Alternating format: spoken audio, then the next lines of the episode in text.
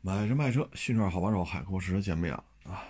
这个昨天、今天啊，好几个网友跟我发一个视频，说的呢就是一个女的机车博主，二十来岁吧，小女孩，在海南吧，好像是海南，开车，结果呢车冲到这个海里边。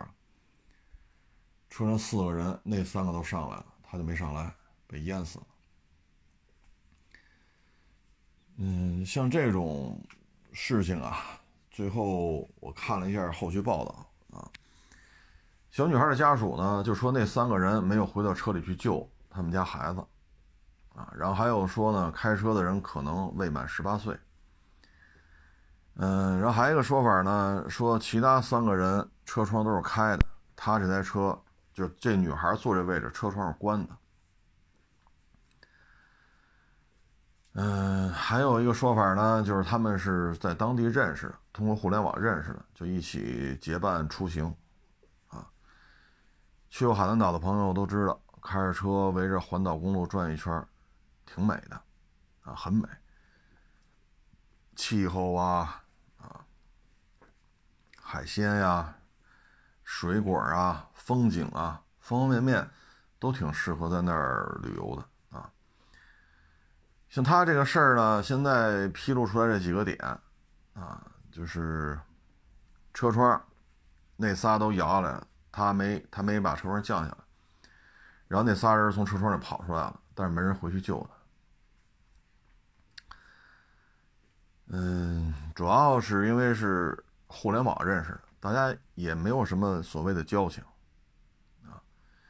你要自己家的亲人，那肯定拼了命的下去把他救出来，但是这就是互联网一面之交嘛，啊，再加上现在这孩子，家里给几万块钱到处旅游的，啊，可能享受啊，啊，消费啊，啊。刷短视频啊，拍短视频啊，可能这方面比较擅长，但实际上脱离了网络，脱离了爹妈给这几万块钱，可能自己在社会上的这种沟通能力、突发事件的应变能力，还是啊，唉，其实像这种情况呢，自己跑出去了，嗯，因为有的时候那不是太深啊，不是说几十米深。像这种情况，我只能说，嗯，这个出外旅游啊，你一起搭伴儿出去玩儿，这些人你要知根知底儿。你说也不认识，通过网络在海南岛现联系上的，谁也不知道谁是什么性格、什么驾驶技术。至于说是未成年人还是成年人，这咱也不太清楚，都是传闻啊。最终看警方通报吧。你像这种事情，说什么好呢？啊，嗯，我个人感觉，小女孩啊，出门在外一定得注意安全啊。这是关注的这些，就是看到不是关注啊，因为我也不认识这个，也没看过他的小视频。就说机车博主，这可能是为数不多没有在机车这个。圈层里出事儿，啊！通过这个呢，我们就像昨天节目当中说的，啊，家里这半大小子、半大姑娘出门在外，一定要有所防范啊，有所防范。你像这开车技术行吗？这车是你的吗？是你租的，还是你的？那你说保养了吗？你好歹你得问问。那你说这一起玩你这一一见面问这个不好吧？驳面子行，驳面子。那既然你是一个机车博主，对吧？将近一百万粉丝，拍了这么多机车的视频，那你把这车看一看呀？轮胎是新的，是旧的？这台汽车着了车之后声音怎么样？看一下仪表盘有没有报警？比如说缺机油，比如说高温，对吧？比如说提示你要保养了。啊，这这这些作为一个机车博主，基本的机械常识应该是有的呀。对吧？你轮胎什么情况？这这总能看出来吧？你玩摩托的，你不知道看轮胎磨损吗？仪表盘但凡上点档次的，你什么缺机油啊、水温高啊，它都会有提示。啊，除非你租的就是一个呃配置不能低的，恨不得连气囊都没有、连 ABS 都没有的面的之类的，那那个可能报警灯就很少了。但凡过得去的车，都会有这些提示的。啊，你看一眼，再一个，你开的怎么样？聊聊，啊，你说这女孩，假如说二十三、二十五，那你多大呀？都聊聊呗，啊，对方如果说十八，他还要开，你就别让他开了，或者你就别坐这车上。十八岁成年了，有驾照，那这驾龄，是吧？所以有些时候啊，家里这半大小的、半大姑娘啊，就是我们也得跟他们去说。你出门在外，通过互联网说家里有钱，呃，给你三万去三亚玩去吧，花完了再回来。你家里说有这经济条件，行，给五万玩去，不够再说。你不能说钱能摆平一切，啊，这个世界上还有很多事情是钱摆平不了的。你像这怎么摆平？人没了，怎么能让这小女孩活过来？花多少钱解决不了，人没了就是没了，啊！哎，昨天咱说了说酒吧啊、迪厅啊、夜总会啊、KTV 啊，啊，你喝的这个饮料也好，酒水也好，只要这个杯子或这个容器离开你的视线了，就不要再喝了，对吧？包括你说小姑娘找找个男朋友啊，小小子找个女朋友，那如果对方特别好喝。这段感情就算了，包括好赌的，是麻将也好啊，扑克牌也好啊，或网络赌博也好，赌球也好，只要他好这个，这段感情 stop，重新再找一个，对吧？再找一个去去去尝试新的恋情吧。因为二十来岁就好玩麻将，二十来岁就好打牌，二十来岁就赌球，算了吧。赌球这事儿不是这几年才有，啊，两千年前后吧，九十年代末两千那会儿刚刚有互联网，上网速度是三十几 K 还是五十几 K？就这种网速，上网费用还挺高。就在这种环境之下，他都有人去赌球，啊，我们当时同事里边就有人这么干的。婚也离了，你看二十多年前，几万几万的书，你才挣多少？你放到今儿几万几万的书，这家里也扛不住啊。所以像这个，就是二十多年前，事实已经告诉我，只要沾上这个，家破人亡。啊，人倒是没死啊，就是家肯定是破了。那媳妇带着孩子就离了，不跟你一块过了。挣多少钱？一月挣几百，您一赌一输好几万。这，这怎么弄啊？这个没钱就借去，还得上吗？所以说，小小子找小姑娘，小姑娘找小小子，这人之常情，对吧？咱都认为这是正常的。但是如果他喝起来没完，玩牌、玩麻将、赌博，这个算了，算了，长得再帅，这这那就拉倒吧。这这这。这这不是过日子的主，这就。所以我们出去玩，对这些问题啊，一定要有一个防范心理。这种防范心理是方方面面的，包括你像这个车，大家通过互联网认识的，那你见面您判断一下，大家谁开这车怎么来的？租的哦，租的你看一眼，一般租赁的车保养好的不多，磨损的比较重，你看一眼轮胎、刹车。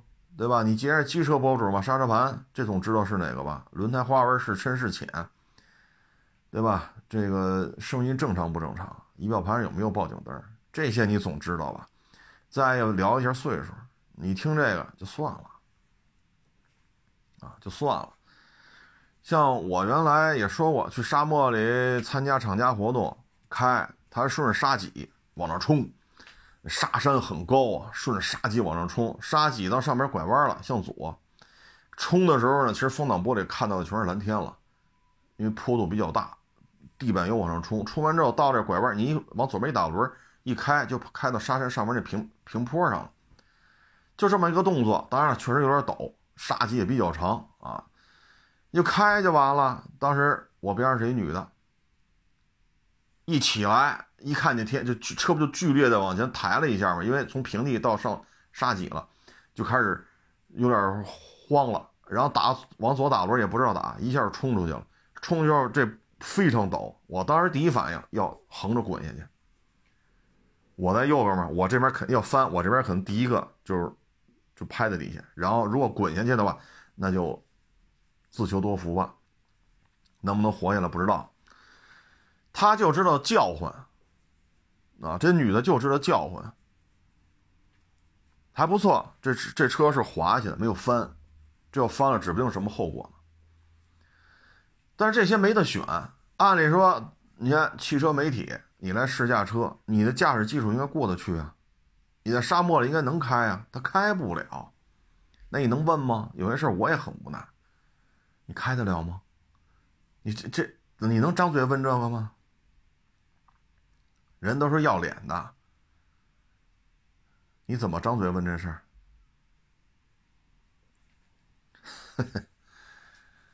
哎，所以我们这个如果陌生的这种，你像那种情况之下，首先前后有头车有尾车，有工作人员啊，然后是一个车队，他要迅速去救援。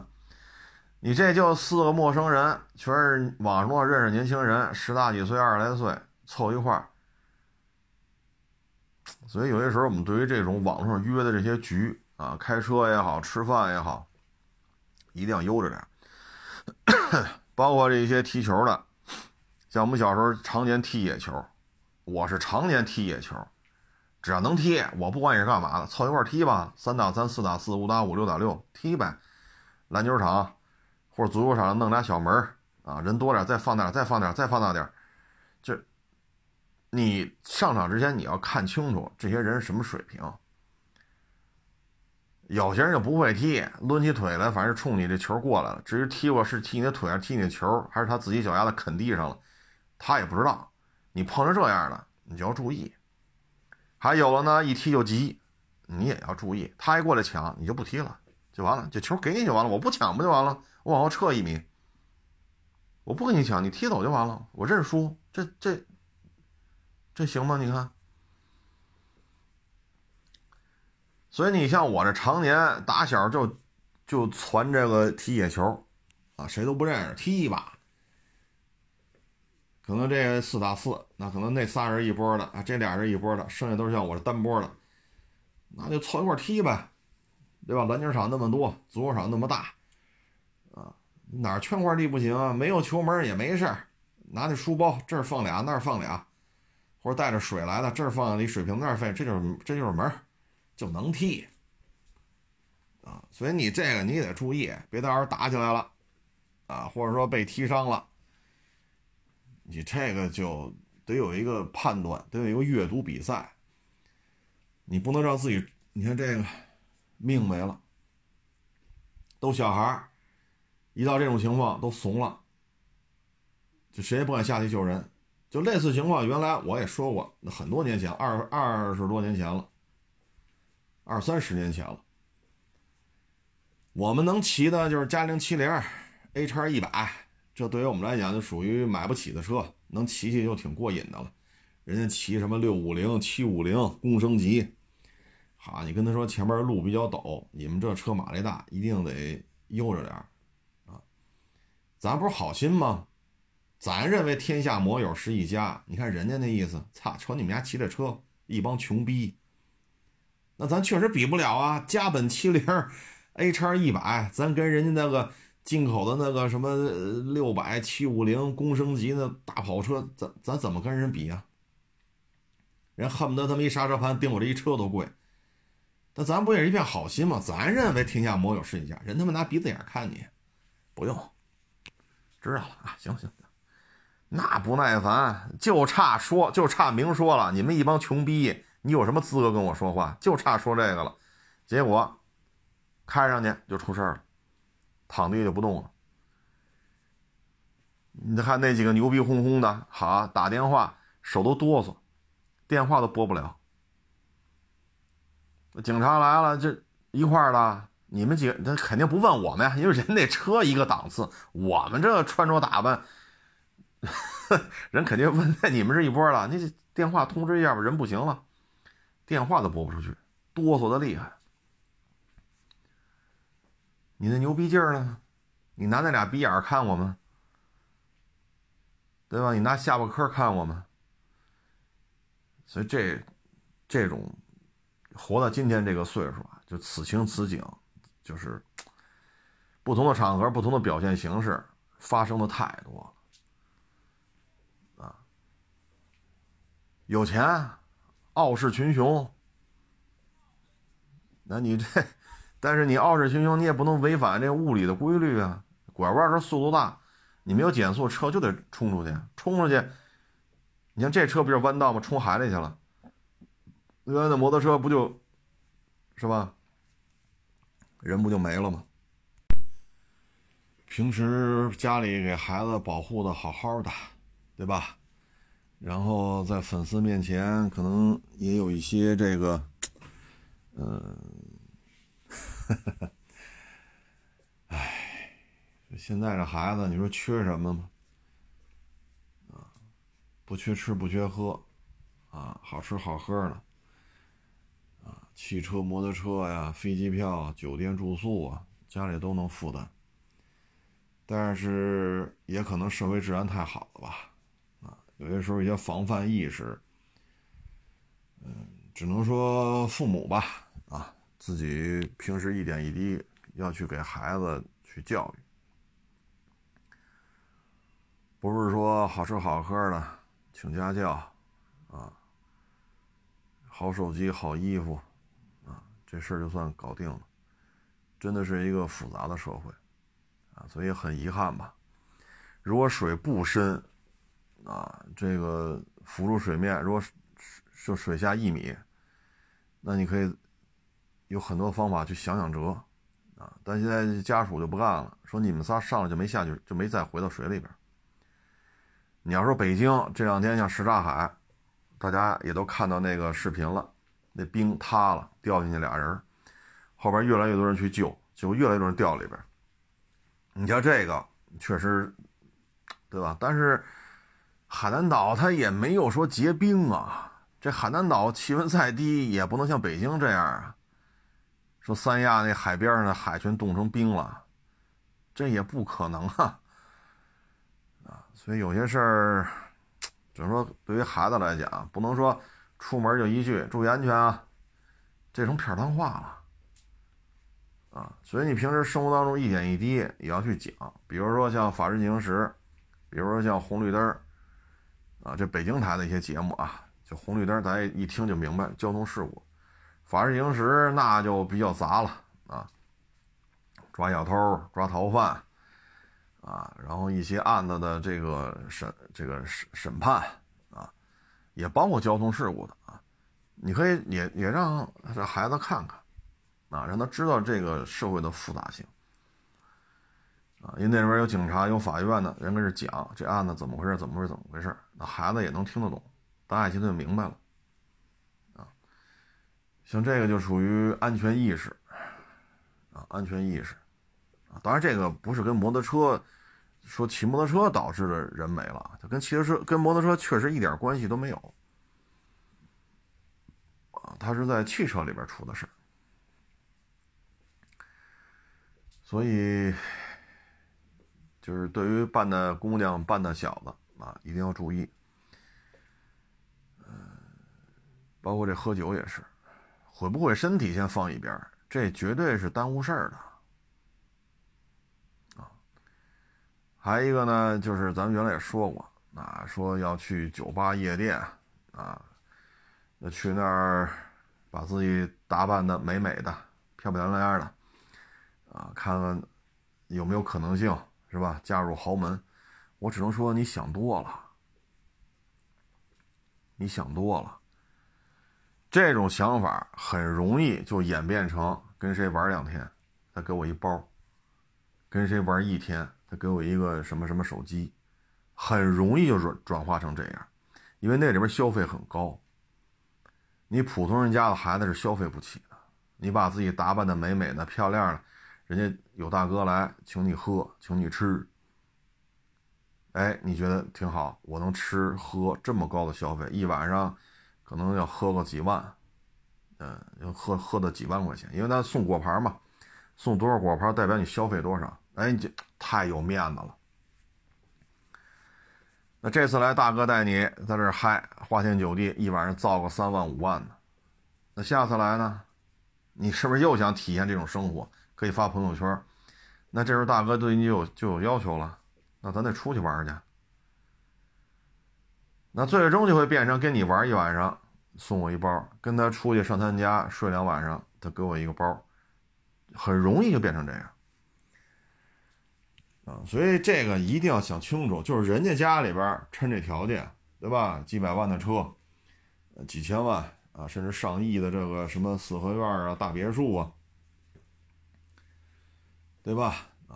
或者说李泽桥大平层啊，望京大平层啊，西二旗大平层啊，这一一看一百八十平米三居，人家就是。人家家里为什么要从酒吧、夜店、KTV 找个儿媳妇呢？你没考虑过这问题吗？你说我把自己打扮的漂漂亮亮的，显得特别端庄，这个那。我说句糙话啊，可能很多人不爱听，有的是。干嘛找你啊？你就没想过这些人跑那儿消费去，不就是解闷儿去了吗？那最终就会变成跟这大哥，是吧？一晚上，对吧？回家一晚上给你买一包，很容易变成这样啊！所以一定要注意啊！一定要注意！你说昨儿说那冰妹的事儿，这不没法往下展开说，往下展开说这性质就变了。我也只就只能是点到为止，成年人都明白。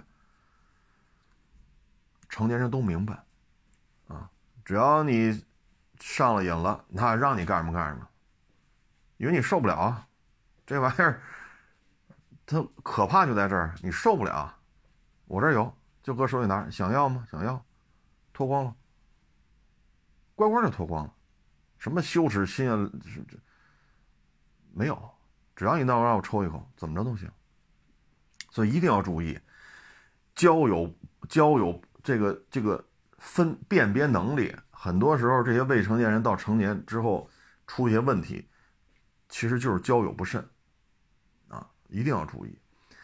当然了，这个这小姑娘这个开车这个这跟这没关系啊，她就几个人凑一块说海南岛开着车转一转，结果驾驶技术不精，冲到海里边啊，唉。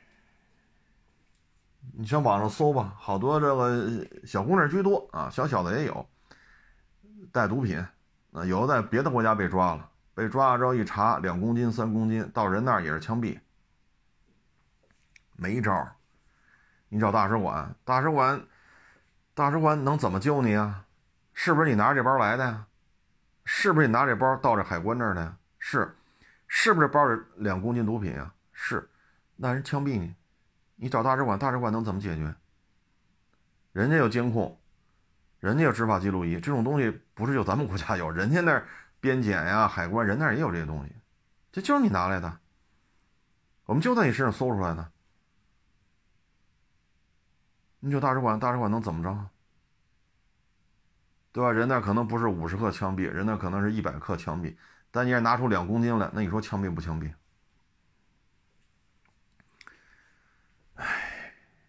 这太多了，啊，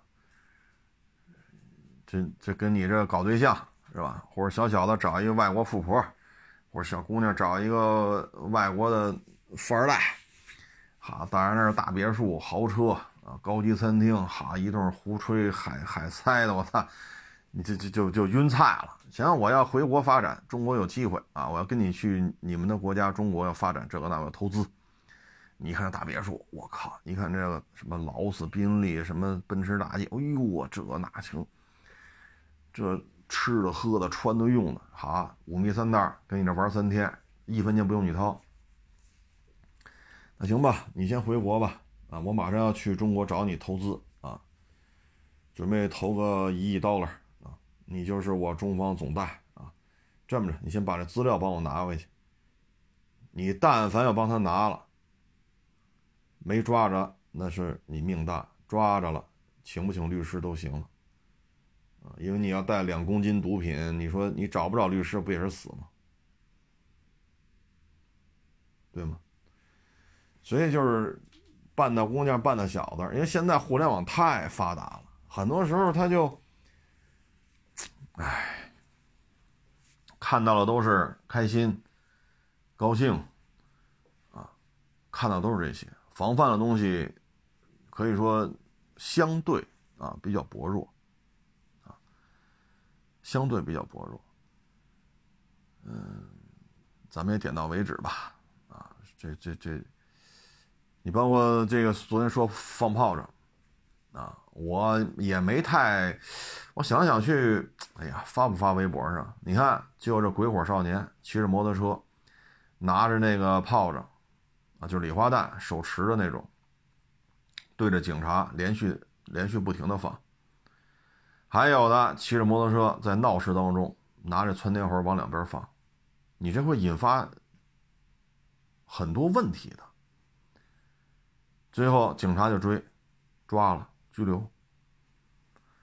所以这放炮仗这个，你说你骑着一踏板摩托，前座这是骑，后座是拿这个，噔噔噔噔噔搁这放。有的往上楼上往上打，那礼花弹都打人家玻璃上了。有的在闹市闹市区，一看就是夜市什么，在里边当当当当搁这放，还有冲着警车放。就这些半大小子，现在已经。也可能我们这儿非洲也好呀，美国也好，零元购也好，这个那看的太多了，所以我们现在看到的就有有样学样呗。那这是我们所希望看到的？这是我们所希望就生活在这么一个这么一个社会当中吗？这些孩子有安全意识吗？你骑摩托车戴头盔了吗？您二位有驾照吗？闹市区拿着炮仗，叮当五四这么放，伤了人怎么办？还拿着那个，隔着中间不是有铁栅栏吗？警察的警车停马路对面，他在这边，崩崩那警车，这都是什么行为？这你就知足吧，你这是在中国，你这要是在美国，那对面警察那就清弹尖了，你属于攻击警察呀，对方警察拉开门下来，可能就清空弹夹了，不把你。不把自己家的儿子打成筛子，这中国警察已经很客气了，就是个拘留而已。所以像这些言行啊，一定得控制住。你要跟他讲这道理，而不能说一味的去制止他。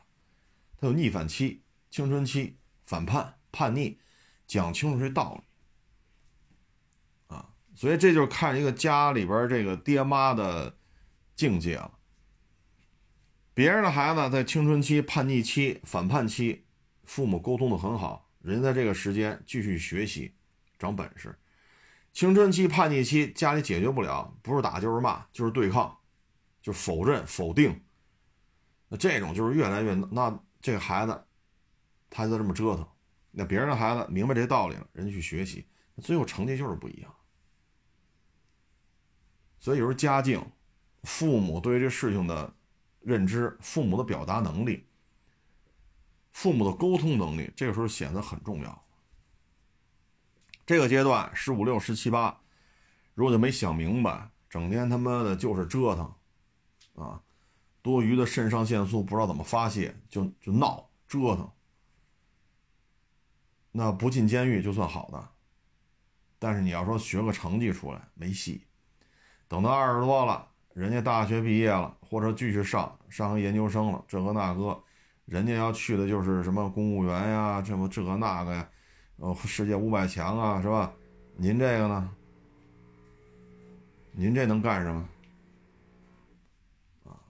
所以我们就这个孩子这些方方面面吧，这有些事情得讲清楚啊，得讲明白啊，不能一味去否认他、否定他、批判他、骂他、打他，这不解决问题啊。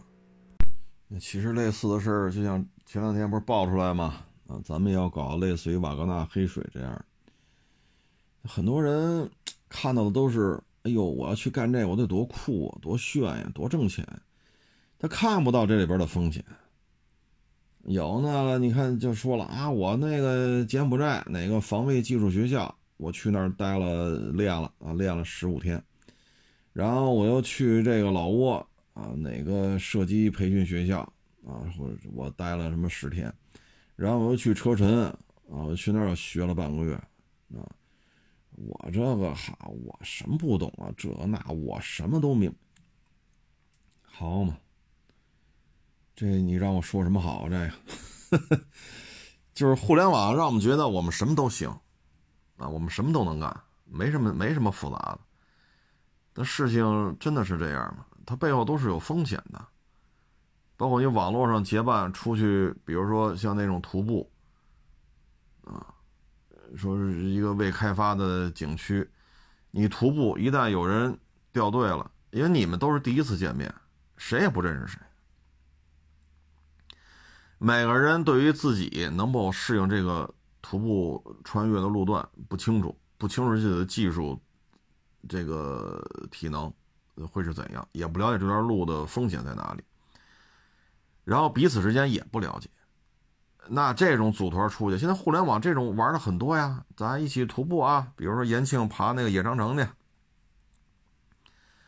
比如门头沟爬野山去，啊，那这就是你对这儿不了解，你就听人白话啊，然后你对自己的体能能否应对这段路你也不清楚，彼此之间也不认识，就组团就去了。那去了，这个风险就不可控！像有那个好的啊，说少俩人还知道报个警，有的连管都不管，下山就各回各家了。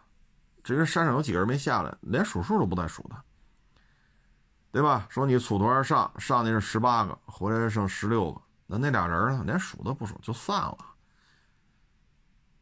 你咋整？那山上那俩是？摔伤了是迷路了，还是出什么问题了？突发急症还是怎么着的？那就没人管了。你赶上山上没有手机信号，那就等死吧。尤其这这气温，虽然说这两天气温高，但夜里也零下个五六度、六七度啊。你要去门头沟山里边、延庆山里边，那都温度会更低啊。所以我们去从事这些运动啊什么的，一定要注意。你包括骑摩托车也是。什么水平不知道，认识吗？不认识，就是一个论坛，一个微信群就传着就去吧。车是什么性能啊？驾驶风格呢？驾驶技术呢？这路是什么样的路况？一概不知道，去了跑了再说。就就这种糊里糊涂去了，然后就有技术差的，技术好的，技术好的又要爱爱显摆的，这个那，最后就出了事儿。这种太多太多了，脑子一热。啊所以家里有这个伴的姑娘、伴的小子的，很多事情一定要讲清楚啊！你说咱们可能不玩摩托车啊，不像很多人，不像我这九十年代疯狂的玩摩托，那对这不了解。不了解，但你总开车吧，开车自驾游总参加过吧？那这里边遇到什么问题，摩托车也会遇到。大家不熟，驾驶技术不一样，驾驶风格不一样，车的性能也不一样。身体状态也不一样，那出去一玩，那可能这里边问题就很多了。那这个问题在汽车圈能出现，在摩托车圈也会出现。你家长如果有一定的判断能力，可以把这个事情平移到摩托车跟他去讲，也会出现什么问题。所以你跟他出去跑，是是是北京周边跑山，当天去当天回，还是长途自驾游，一定要把这些问题事先有一个认知，不要遇到突发情况茫然不知所措。那这孩子一人在。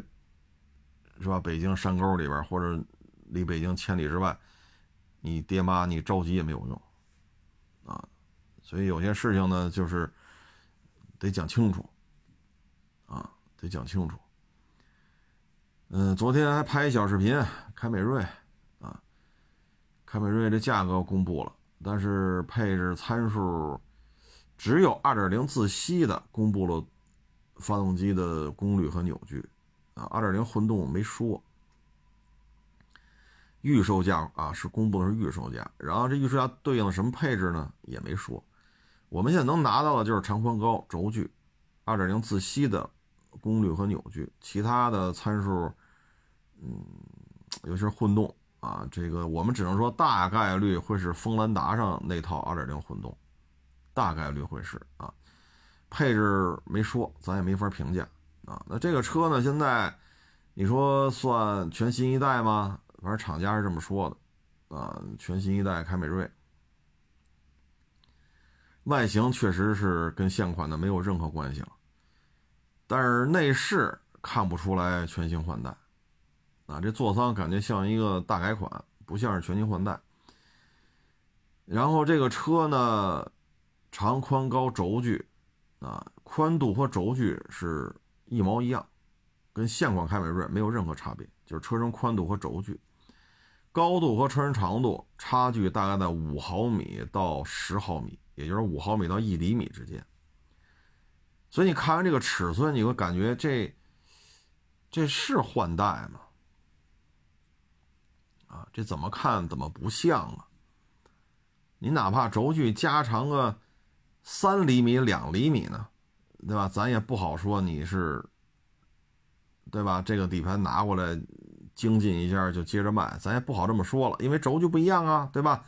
差了，比如差了个三点五厘米，你宽度哪怕一厘米呢，咱也不好说这事儿。但是现在宽度一样，轴距一样，高度和长度就是五毫米到一厘米的差距。所以这台车呢，我个人认为这像是一个，呃，你说玩纯电吧。那现在这一代，我们已知的就是两个动力系统，一个是油混，一个是汽油，它又没有推出纯电版。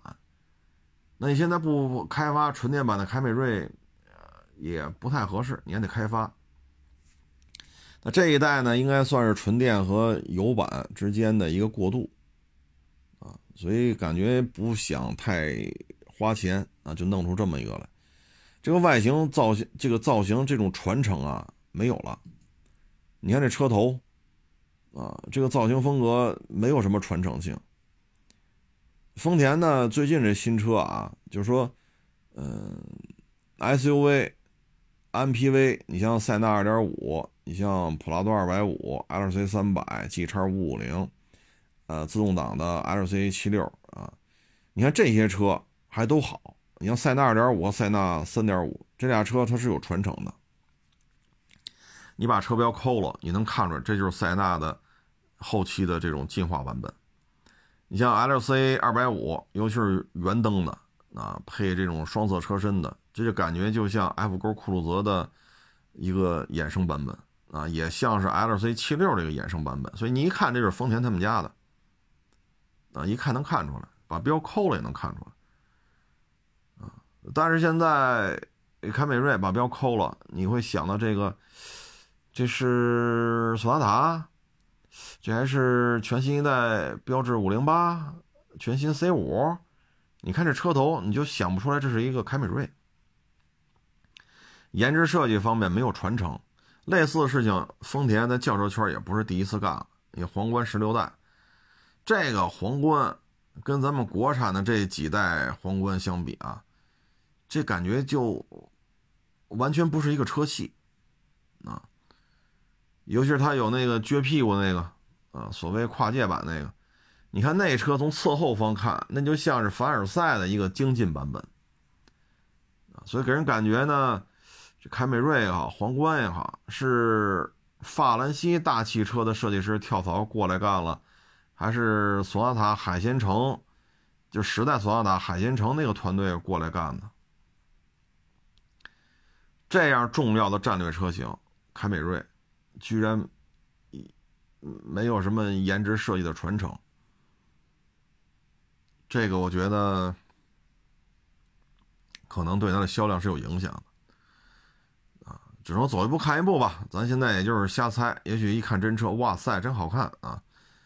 那如果不哇塞的时候，那丰田的销售业绩会出现严重下滑的，因为凯美瑞加亚洲龙今年以来这俩车加一块儿啊，每个月都是两万多甚至三万多，就这俩车加一块儿销量啊。那你凯美瑞改成这个样子了，亚洲龙也不会有太大的区别。那这车如果说一年三十万辆以上的销量，如果出现比较大的波动，对于丰田在华业绩会出现比较大的影响。总而言之呢，就是大车，就是车身高度高一些的，比如 MPV，呃，那几个越野车啊，LC 汽车自动挡，LC 二百五，LC 三百啊，包括刚才说塞纳这几个大一点的车，它的颜值设计是有传承的，但是皇冠也好，凯美瑞也好，这个传承我们没看到。啊，你说皇冠那确实底盘全新设计的啊，这个这这不能说人家换壳车，那皇冠真是全新设计出来。但是这凯美瑞轴距一样，宽度一样，2.0的发动机编号一样，就跟现款的2.0啊，发动机编号都一样啊，或者叫发动机型号啊，这都一样。这事儿就有点儿就给人感觉就是对付事儿啊，凑合凑合凑合弄个车啊。所以这个凯美瑞卖的怎样，我们就拭目以待吧。啊，嗯，最可惜的是什么呢？我觉得我一直推荐啊，就2.5自吸加 8AT。我跟很多网友推荐了，我说这个动力系统相对而言皮实耐用一些。但是很遗憾，这一款目前我们看到的就是2.0自吸和2.0油混，没有2.5加 8AT 了。啊，二点五加八 AT 的动力系统是最皮实耐用的。你包括现在这个温度，说你车比如放两天没开，那它那个 CVT 变速箱它就会有一个冷冷低温保护。你开起来头几公里啊，头十分钟五分钟，你觉得这车特别扭，但是八 AT 相对就好一些。从大公里数角度来讲，比如说超十万、超十五万，到这个公里数了，八 AT 的稳定性要远好于 CVT，啊，我不管你这 CVT 是 A 六那种的，啊，本田的、日产的，还是丰田的，还是思密达的，我不管是哪儿的，只要它是这个八 AT，它就比这 CVT 的耐用，啊，所以就我个人认为比较遗憾的就是少了这个动力系统。反正丰田现在研制设计应该是两个团队吧，大车一波，小车一波，啊，反正看这凯美瑞和皇冠，我感觉这个轿车项目设计团队应该是放飞自我了，啊，已经没有考虑什么传承啊，什么这那，尤其是皇冠，它不应该是端庄大方。沉稳不怒自威，它不应该是这个样子吗？怎么看着怎么像是一个凡尔赛的精进版本啊？这就留给时间去检验吧。到底消费者买不买这个车的单啊？说到车评啊，我就想起这房评，就是房产大 V。这里边呢，我也关注了很多啊。我看完的感觉呢，就是忽悠的多。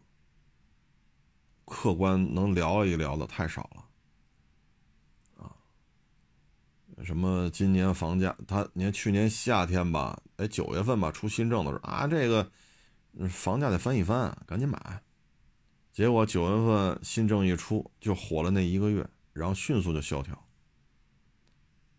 现在二四年了，我就等着北京海淀区房价翻一番呢。我看他什么时候翻一番，胡说八道。制造焦虑，让你现在就买找他买房去，就这么一帮货啊！然后这楼盘建设质量不好，连我这一个非房产圈的都知道了，你们不知道吗？就你妈为了卖一套一千万的房子，拿那二三十万、三四十万的返佣，就他妈的胡来，忽悠大家去买，买完了现在闹事闹事你们管吗？不管。然后就天天制造焦虑，北京房价要翻番，北京房价要翻番，北京房价要翻番，谁不买谁大傻帽，买吧，赶紧买呀，梭哈！现在你看好，这又出新政了，年底了是吧？首付比例下来了，这个那赶紧买呀！你可以用更少的钱撬动更大的房产，这将来一旦翻番你就发了。哎呀，就这帮人呐！你包括说那个，哎，我不说哪小区了，啊，这小区现在可难卖了。你看人家这个大平层是吧？你看这为了变现，一降降他妈好几百万，降了好几百万，还是没人来看，这房真难卖。好，过了一个来月，这又说了，哎呀，这小区真好卖，适当降一点，夸夸出。北京房地产春天来了，赶紧买吧。然后我上后台查了一下。从他妈去年十一到现在，这小区拢共就成交两套，怎么叫火爆啊？十月、十一月、十二月到现在一月，三个三个月的时间了，总有了吧？总共卖两套，这叫火爆吗？就隔他妈一个来月，自己发这微博，自己都驴唇不对马嘴啊！所以这个房产圈，你要关注这么多。真正能客观跟这聊的寥寥无几啊！你像现在主要的问题是什么呢？第一，你说首付你降下来了，好，你做更高杠杆，你去买一套房产，好，我就问各位，谁敢保证自己未来十年之内不会失业、不会降薪？谁敢保证？谁啊？有一个算一个。你别说十年之内了，今年这当时录节目的是一月二号啊，就是今年会怎样都说不清楚，还他妈十年，那贷款你是贷两天吗？说买到房子两千万，你贷款一千四百万，您就贷两天是吗？哪家银行给你贷两天呀？那他妈一弄不都是二十年、三十年吗？你敢保证自己收入不下降，自己不失业吗？那好，谁都不敢这么想，谁都不敢保证这个，哪怕是公务员事业编，也不敢保证自己不会失业，不会收入下降。那你这房贷怎么还？怎么还这房贷？收入下降了，房贷下降吗？我失业了，房贷就不用还了吗？不能吧？你失不失业，人银行不管，按月还房贷，别废话。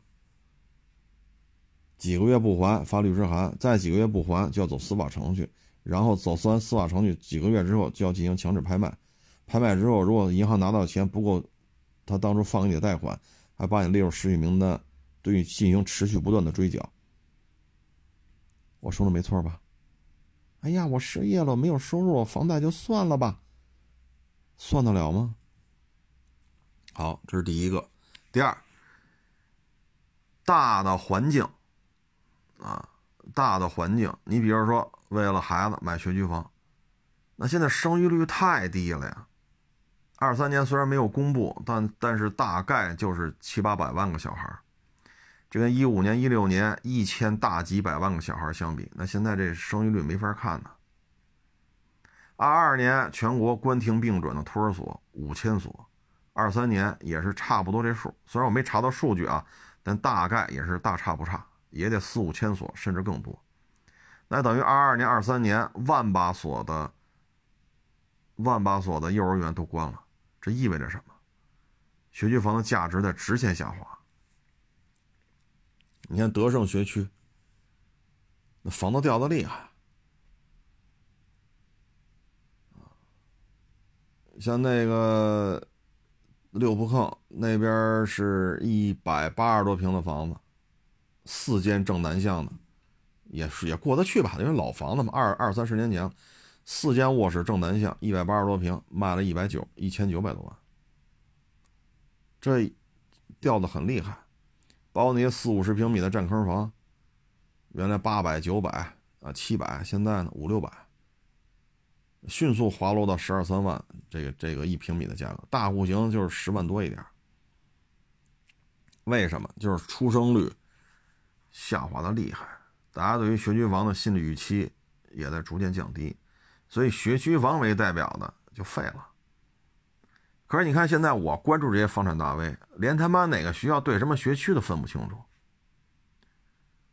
包括前两天西城不是出了一个一百五十多平的房子吗？卖了三千一二百万。人家位置在那儿，因为我收车去过几回那儿，这小区位置巨牛，而且都是六层，一梯两户带电梯，还带地下车库。这在金融街附近这样的楼盘就是极度稀缺呀，它全是六层的，一梯两户，电梯啊电梯，地下车库，南北通透。那这样的房子它就是稀缺呀。但是这个学，但是这个学校的学区啊，不是什么学，这个小区的对应学区很差呀。西城西联二类校都排不上。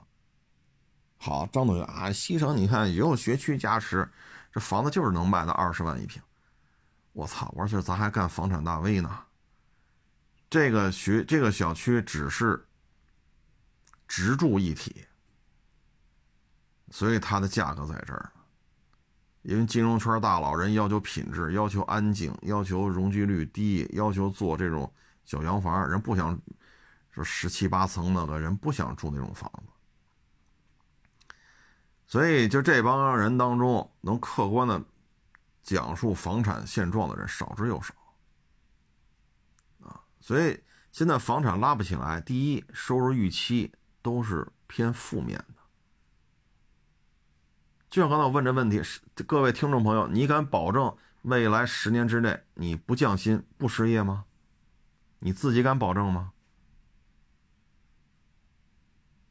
第二，学区房的价值在快速缩水，现在扛得住的就是清河，啊，就清河、上地、西二旗，就这边扛得住，啊，当然那边学区一般。一般，中等偏上，啊，有些算二类校，有的算一类校里边的二类、三类，大概就这么一水平，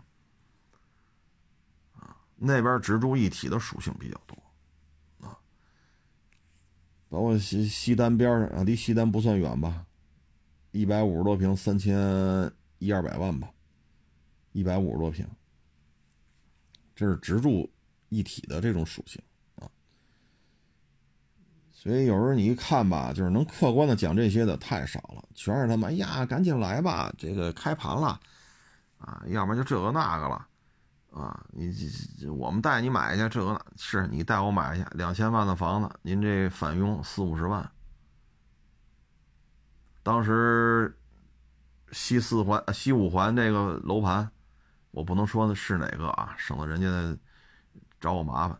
好，那山乎的，你看你翻翻那开盘之前，你看那微博上，你翻翻去，给你感觉我操，买到就是赚到，买买到就是翻番，啊，买到就是财富自由了，就跟那微博上天天这就这就这几块料就个吹。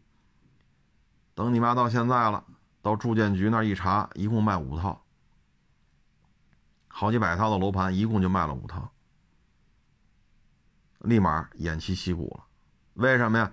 为什么不吹了呢？因为没有人去，没人去就没有返佣，所以这楼盘等于对于他们来讲没有价值。他们的价值是什么？有返佣就是有价值。至于说有些地块就是边角料，这就是个边角料的地块，也跟那吹，说这原来这块地皮多少年前是什么什么厂啊，什么什么厂，这个当时这个化工啊什么这那，那我不管，只字不提。只字不提，所以他们还不如那帮车评人呢。因为现在就北京的房价而言，有有一二十万的房子吗？一套啊，我说的是一套，有吗？有三五十万一套的吗？所以你说现在这这这，哎呀，有时候看多了，真是。我也不知道说什么好了啊，反正这个圈子门槛我感觉挺低的，啊，真真是不高，但是它的收益率远高于车评圈，远高于车评圈。一套新房现在不好卖，返佣可高了，一千万的房子给你二十万、三十万，甚至还有更高的，啊，有的这些房产大 V 一年卖二百多套。您算算，就一套就算二十万，卖二百套，门槛极低，回报率极高。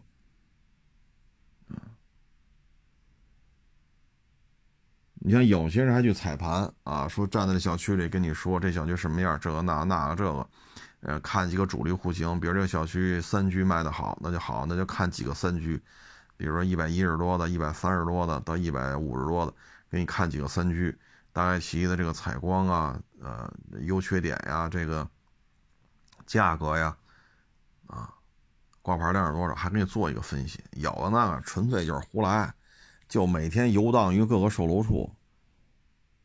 每天就跟各房地产大这个大佬，就是人房地产开发商大佬吃吃喝喝，天天就这个，啊，天天就这个。所以有时候你你看多了，你会发现，哎，真的是给你讲点实话的这些房评人啊，真的是少的可怜，真真的是少的可怜。所以现在这社会，嗨，都是聪明人，啊，都是聪明人。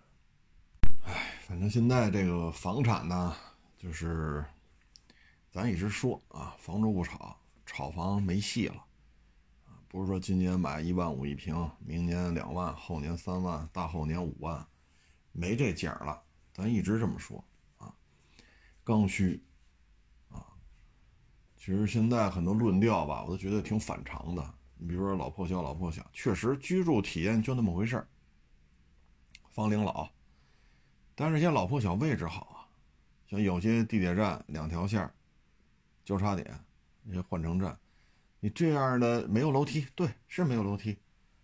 但是这样的小三居租金可高了，原来他说过，二百八十万一套，每个月。中介对外能喊到六千多，到你手里是五千多，就你长租给中介，让中介去去去解决这个有客户没客户的问题，有没有客户，反正都给你五千多，二百八十万一年六万多，你资金回报率低吗？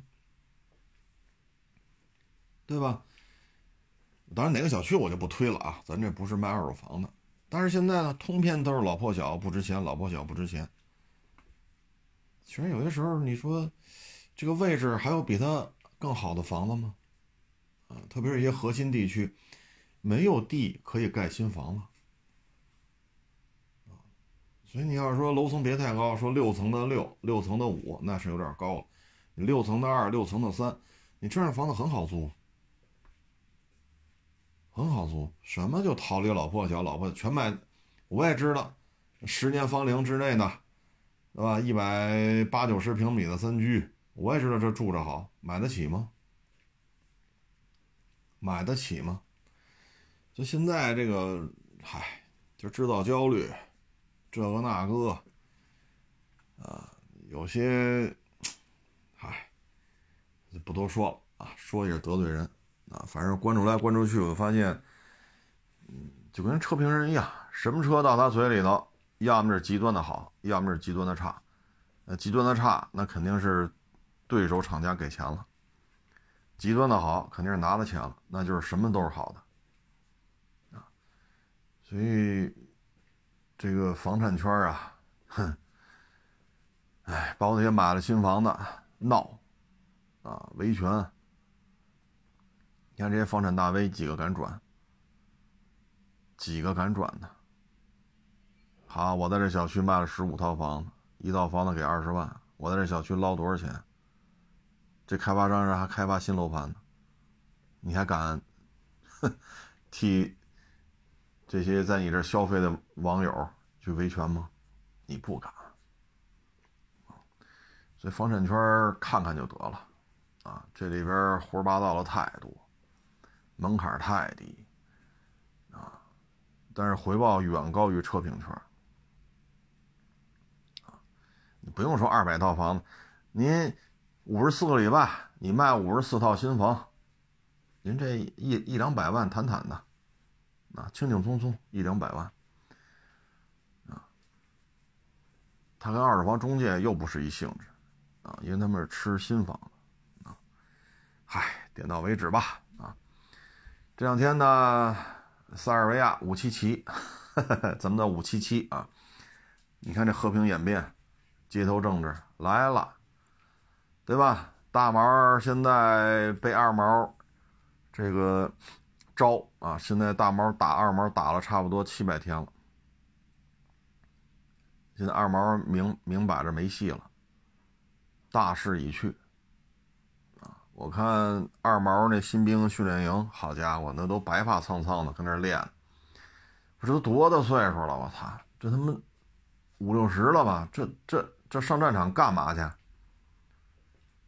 现在可以说二毛这边已经是，哎，这就取决于这个冬季，大毛要打打成什么样啊？大毛要打成什么样？当然了，前两天二毛又反攻了啊，远程导弹去袭击大毛的这个城市啊，嗨，说白了就是为了要钱嘛，怎么着你也得打出打出几几个像样的这种反击来。要不然怎么去跟西方要钱去？但是大势已去，啊，如果大毛一旦把奥德萨拿下来，乌克兰就是一个内陆国家了，其实像塞尔维亚也是这样。我们可以看到就是什么呢？跟着美爹跟着闹，其实就是几个挑头的，成了哎封疆大吏，啊，不成马上跑到美国去。养尊处优，成为一个反政府的精神领袖，美国政府好吃好喝供着。其实挑头就是这些，底下这帮跟着闹事儿的，那你就是，哼，像当年二毛，是吧？当时也是类似这一套，然后在乌克兰那个基辅首都广场就出现了开枪镇压。最后弄的这个亲俄的这个乌克兰这政府就没招了，最后就迅速的这个那个，到最后一调查，在广场上向这些示威游行要民主要自由的游行的乌克兰队伍开枪的是谁？CIA，CIA，他在这打，打完了就说是乌乌克兰政府干的，当时是亲俄的嘛，就这种白手套的玩法很娴熟，很娴熟。包括一九年香港黑豹啊，一女学生说自己被警察打的眼珠子这个那那这，当时激起民愤啊，说骂什么香港警察黑警。最后过了半半年，一看，哎，这小姑娘什么事没有啊？你眼珠子不是从眼眶的，是是是是挨了一枪，怎么着？眼珠子不是打爆了吗？怎么现在一点事没有啊？这就是当时演的戏，化好妆了。情绪到那儿，啪！你在那儿一哭，一声惨叫，周围一过来，咔一拍照，化好妆在那儿，这就是白手套嘛，啊！所以现在就是大毛打二毛，现在实在是扛不住了。你说老拜登马上就要选举了，在他任期内，如果乌克兰被俄罗斯打得满地找牙，对于拜登连任来讲是极其困难的，啊！那你现在怎么弄？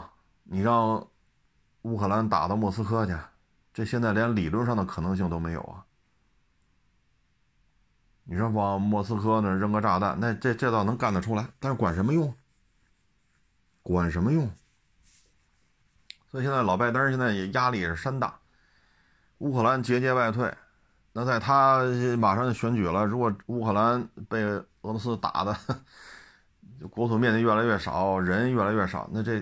包括奥德萨要再要再丢了，啊，特朗普现在天天说嘛，只要我上台，一天之内就要终结大毛二毛的战争。你看你这事就就就杠在这儿了，那怎么办呀？那就折腾塞尔维亚呗，大了打不过弄小的，啊，就折腾塞尔维亚呗，啊，所以政治正确比什么都重要。说抓经济促生产，那靠边站。所以你看塞尔维亚、乌克兰不都这样吗？搞完了之后哪儿经济好了？乌克兰现在经济好，包括你说香港黑豹折腾完折腾去了，现在好家伙，香港本地老百姓都跑深圳吃喝，这边物价便宜，吃的种类也多，自己人都不在香港消费了。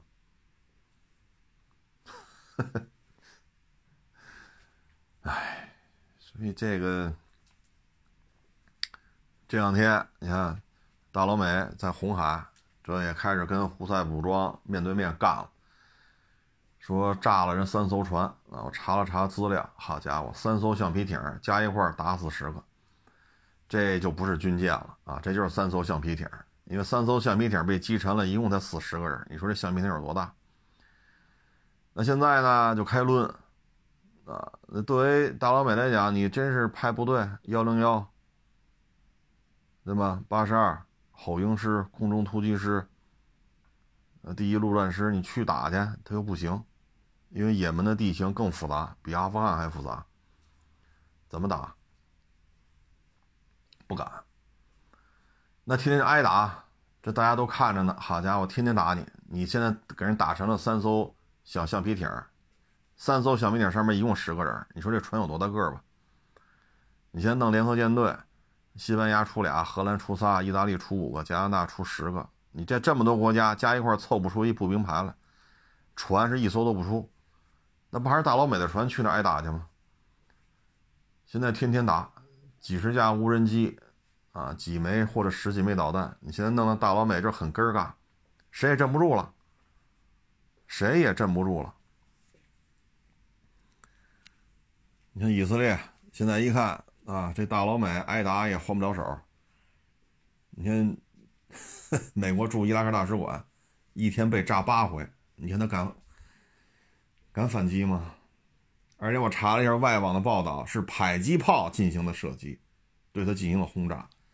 迫击炮如果是六零或者八零口径的迫击炮，这个射程就几公里。几公里，说弄一百公里之外拿一个八零迫击炮去炸，炸不了啊！迫击炮八零口径打不了一百公里，八公里都很吃力，所以它就离你大使馆就几公里，两三公里、三四公里就这个距离，能怎么着？一天炸八回啊！所以现在大老美这个震慑力是快速下滑你看以色列。现在前两天主动找哈马斯谈，能不能停个火呀？哈马斯说不停。嘿，你说这事闹的，这也不知道是谁求谁了啊！而且就以色列来讲吧，这纯粹是能源能源进口型国家，吃的喝的，石油天然气，什么都需要进口。它有点类似于日本、韩国这种的，就是资源进口型，然后高附加值产品出口型。再一个，他原来有廉价劳工，就是巴勒斯坦人廉价劳工。现在这一打仗，廉价劳工没了，本身又抽调了三四十万青青壮年，又去一线作战部队，所以现在整个以色列经济也是受到重创。啊，大毛现在打二毛打了他妈就说七百天吧，也就是四五十万部队，啊，这还包括车臣的，包括那几个州的民兵，加一块五十万部队，也就这样了。但是你以色列九百万人拿出三十多万人来，这九百万，俄罗斯一亿多人出他妈五十万部队，而且是基础能源全部自己，化肥是粮食重要的出出口国，石油、天然气、矿藏、木头，重要的出口国，人家不缺，人家是出口，打仗不耽误往外卖，那以色列往外卖点啥？所以你看现在这事儿很尴尬。很尴尬，现在乌克兰的炮弹要么是思密达的，要么就是阿三的。乌克兰幺五五口径的这个炮弹来源重要供货商现在不是思密达就是阿三。欧美的炮弹的供应已经跟不上了，大老美几十家幺五五口径炮弹生产商，二三十家吧，现在就剩几家了，这么多年都倒闭了，就这几家。剩下的炮弹根本就供不上。你说整个北约、欧盟、大老美、五眼联盟，你现在幺五口径的炮弹供应都都成问题，现在都去找思密达、找阿三。你说这到什么程度了？所以就这就这么打对吧？红海这天天天天扔，啊，天天无人机啊、小导弹啊，左一个右一个。假如说啊，这几天呱唧来一个密集的这种饱和式攻击，你不是九十六个发射发射单元吗？你的标准系列防空弹最多九十六枚，啊，其实做不到，因为它还有这个鱼叉呀，啊，那叫什么阿斯洛德啊等等，还有反潜弹、反舰弹。那好，我出一百架无人机，就消耗你。当你防空弹打完了的时候，再来一百架，你怎么办？你就等着挨打吧。如果说在未来一段时间，假如说有一艘美军的神盾舰被击中了，咔咔起火，当然打沉了是够呛啊，因为这个无人机弹头也就是几公斤，要炸一个一万吨的军舰，这炸沉了这个概率几乎为零。好，咣叽一炸，冒烟了，这对于美国的这种震慑力来讲是一个巨大的负面，因为现在。胡塞武装是卡着你美军防空弹的上限来进行跟你的消耗战，我不超过你防空弹的上限，我每天就三五十枚，啊，也许是导弹，也许是无人机，我每天就三五十个，我卡着你防空弹的上限跟你打，耗着你，我不超过你防空弹的储备量，但是如果哪一天超过了呢？所以这个今年二零二四年，啊，有超过五十个国家要进行选举。五十个国家，这地球一共二百二三十个国家吧，啊，二百一二，二百二三，四分之一的国家在今年都要选举，所以变数太大，真的是变数太大，啊，所以像大老美就尬在这儿了。二毛如果在拜登任期内崩了，那拜登这边这个党要连选连任，啊，或者说上来一个新人还代表这个党继续当总统。那就很困难了，因为在你任期打败了，唉，包括红海这个，如果呱唧再给 一艘神盾舰再再着了火冒了烟，啊，这个压力会很大。所以你看这两天直接就剥夺特朗普选举权嘛，我不让你选举，啊，直接就扼杀你选举的可能性，因为他现在知道自己二毛这事儿收不了场，以色列这事儿收不了场，红海这事儿很根儿尬。联合舰队这么多小小兄弟凑凑来凑去，凑不出一个步兵排的人数来。你说出船谁也不出，所以这事儿很麻烦啊，很麻烦。那二四年现在看，呃，反正一直都在赌啊，赌这个三四月份、四五月份吧，啊，美国要降息，但是降不降，这个很难讲。啊，很难讲，因为现在这种压力山大呀，啊，包括在发国债，发国债，你看他这些小兄弟、小跟班基本上都不买了，而且在抛售。那你这国债发出去，自己本国的金融机构去购买，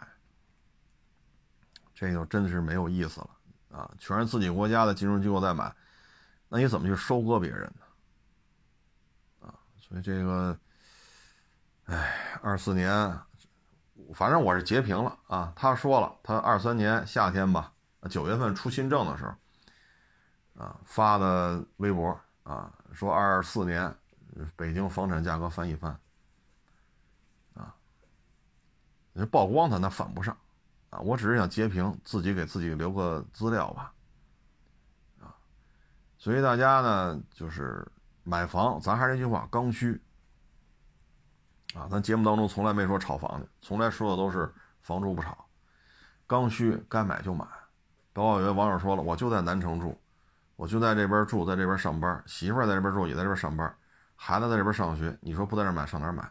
我也知道西二旗保值，我不能他妈 明明住在南三环，我非跑西二旗住去，然后再回南方南三环上班了，那就得在南三环、南四环买。那这边房子确实是也是在掉，但是人家就得在这买啊。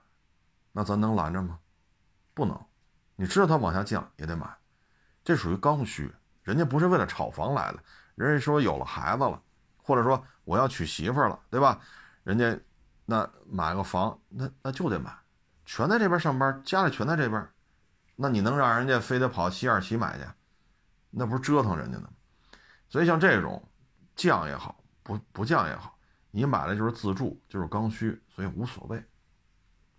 买了买了，生活品质不一样，对吧？五十多平，这一结婚那就是四口人，再有孩子五口人，那五十多平五口人是不是挤点儿？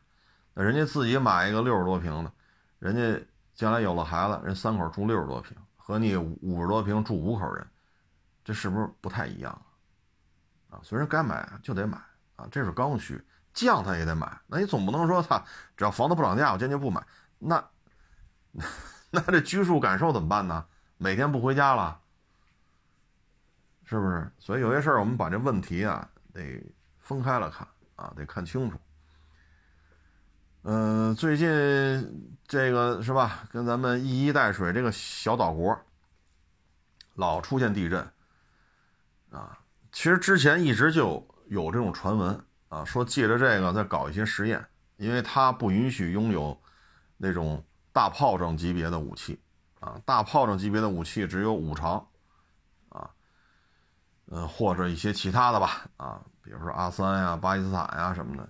啊，包括最倔强八零后啊，那他是不允许的，他是战败国。那现在一直有传闻他要搞这个，而且一直有传闻说去年下半年到今年，他们这个国家地震会比较多，就是通过排这个水啊，然后掩盖一些做这些实验。当然一直有这个传闻啊，因为 American 可能觉得自己下滑的速度比较快，他在这地区扶持一个。就让他继续折腾，甭管这个传闻是真是假，啊，反正，嗯，大批的鱼一死一大片，啊，三天两头都是一一死一大片，他是不是真的在以此这个排这个水啊，然后做一些实验？这咱也没有办法去核实这个传闻。但是这个传闻打去年下半年开始就是非常非常的多啊，咱呢不管真是这事儿是真是假。反正各位呢，去那儿旅游呢，一定要注意，因为它国土面积小，地震很频繁。咱不管地震什么原因导致的，咱咱没这能力，咱也了解不了那么多细节。但你想好了，它现在还是有核电站的，国土面积狭小，啊，海水呢，这个核污染就这就这状态了。所以你去那儿旅游一定想好了，啊，一定得想好。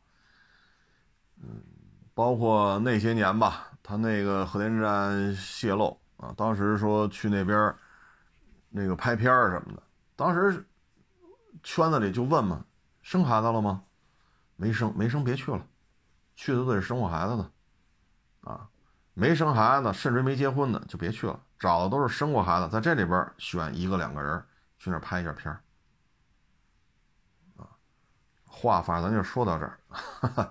别给自己找这麻烦。你看，昨天我说凯美瑞，对吧？我说那基因突变呀，什么污染的海水喝多了，这有人就不干了，就跑这留言，这个那个。我操！哎呀，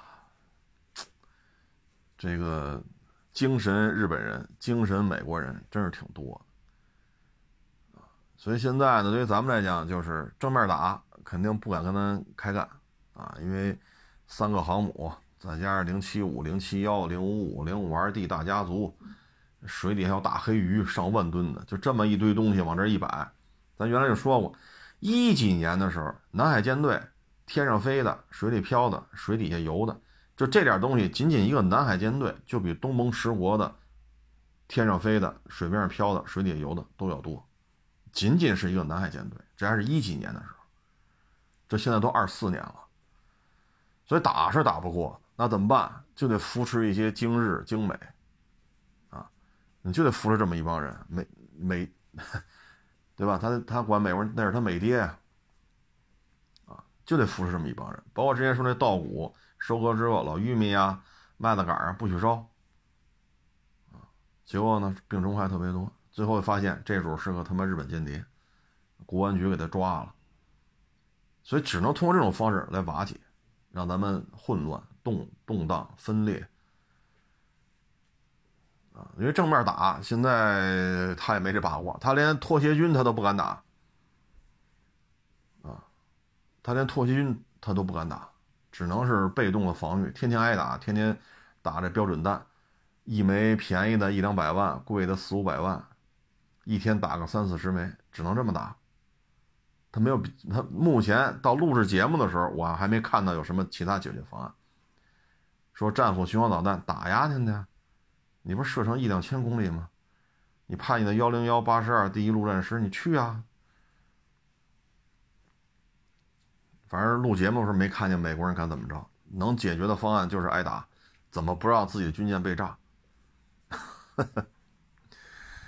所以二四年呢，可能更得下本儿啊，更得找一些中国人去做一些亲美啊、亲日的一些言行，刺激我们国内的舆论啊，包括今年一些特殊的时间节点、一些特殊的纪念日，你看着吧，闹。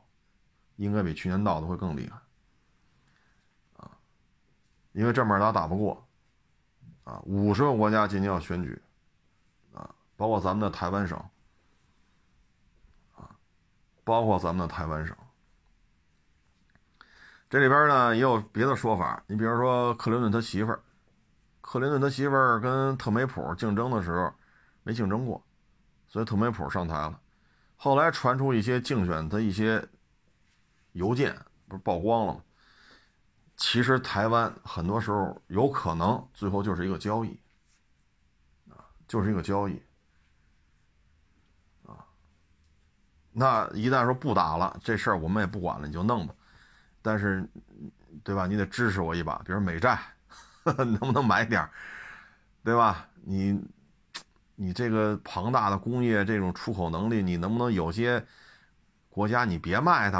啊，诸如此类的吧，可能也就是一个交易了。最后，一旦就是假如说这个传闻啊，因为从克林顿他媳妇儿那会儿就有，因为邮件曝光了，这都是大家可以上外网去看一下。如果这事儿真的是最后，美国人就不管了，那你说这帮啊，咱叫台独都他妈客气的，就这帮汉奸，你说会是什么下场？对吗？就这些汉奸会是什么下场？啊打那他们也没好下场，不打也没好下场，啊，所以咱之前就一直就说嘛，说那两艘四几年啊，二战时候建造的潜艇啊，一定把这船看好了啊，不把这潜艇看好了。全世界四几年 生产的潜艇，到现在还在开，能开出港口，下潜是很困难了，还能在水面上开，这就这俩了，这是文物，所以你把它保存好，一旦打起来交给咱们。这都是立功表现，啊，这都是立功表现，所以这事儿，二零二四年啊，就是走一步说一步吧，嗯，马上就春节假期了啊，啊，可能很多很多网友，可能听众朋友一月底可能就回家过年去了，啊，再回来就二月中下旬了，这是一个漫长的假期啊，如果家里有着半大小子、半大姑娘。一定要讲清楚这里边的安全防护安全防护啊！别再是吧？出去一玩一开心啊！年轻人嘛，想的也少，就玩吧，嗨吧，别回头给自己惹什么麻烦。有些事情呢，能拿钱解决；有些事儿拿钱解决不了啊，解决不了。就像刚才说的那个机车博主死在汽车里边了，你拿钱怎么解决？人死不能复生。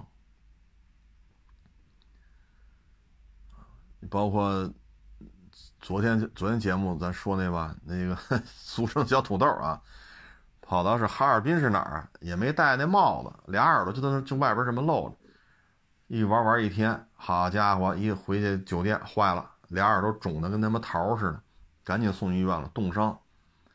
这倒不至于致命啊，但是咱没有必要遭这罪，真的没有必要啊。还有一个呢，就是吃。